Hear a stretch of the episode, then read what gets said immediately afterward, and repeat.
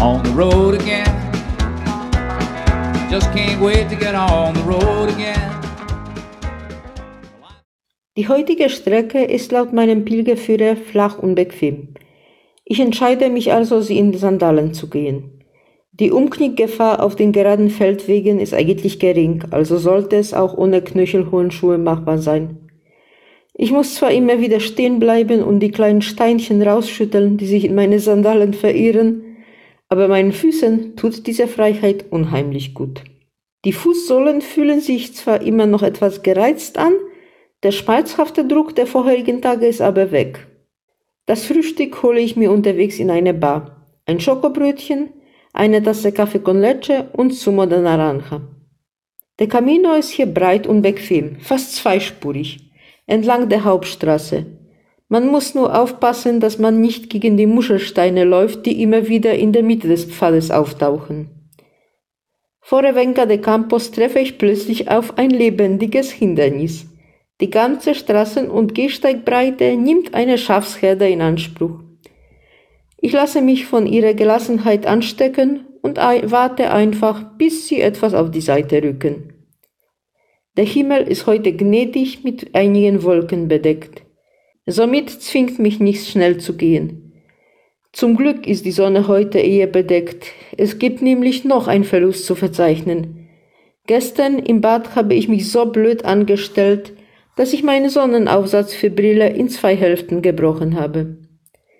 Ich habe es zwar versucht, mit Sekundenkleber zu retten, ob das aber auf Dauer halten wird, ist zu bezweifeln. Viele Pilger bezeichnen die Meseta als den schlimmsten Stück Jakobsweg.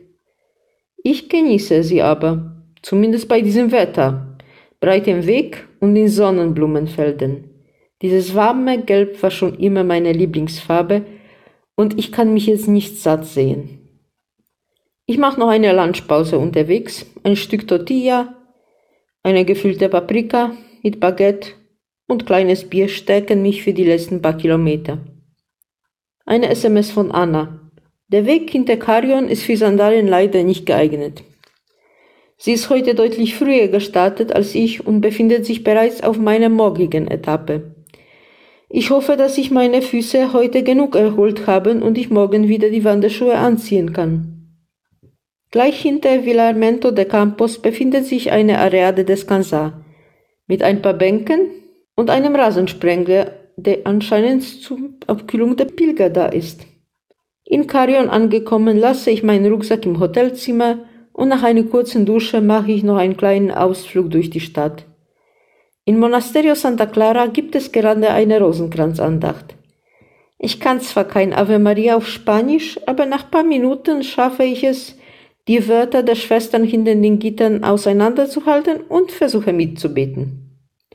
Später gibt es noch eine Pilgermesse mit Segen in der Kirche Santa Maria del Camino.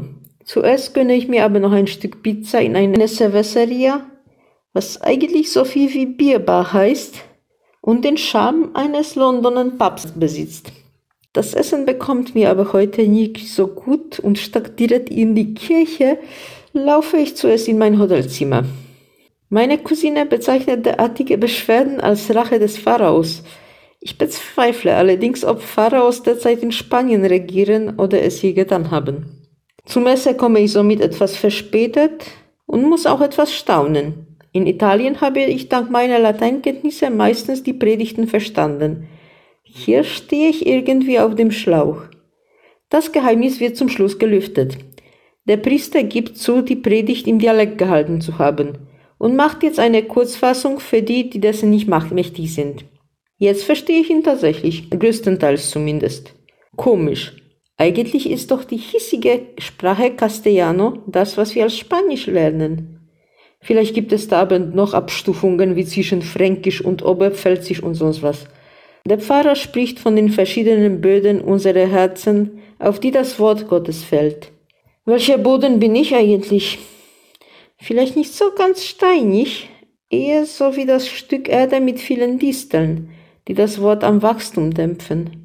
Das sind die weltlichen Sorgen und Ängste, der eigene Egoismus, die mich daran hindern, Gottes Willen zu tun, und ihm entschiedener zu folgen. Zum Schluss gibt es noch einen speziellen Pilgersegen. Zurück im Hotel zippe ich mich noch durch die Fernsehkanäle. Leider gibt es nichts auf Deutsch und auch sonst eigentlich nichts Interessantes. Ich gehe also bald schlafen und nehme mir vor, morgen früh zu starten. Kurz vor dem Abflug nach Spanien kam mir der Gedanke, ob nach den ganzen Jahren von Träumen von Camino die Realität mich vielleicht enttäuschen würde. Aber nein, der Weg ist zwar beschwerlich, physisch und zum Teil auch psychisch, aber er ist der Mühe wert.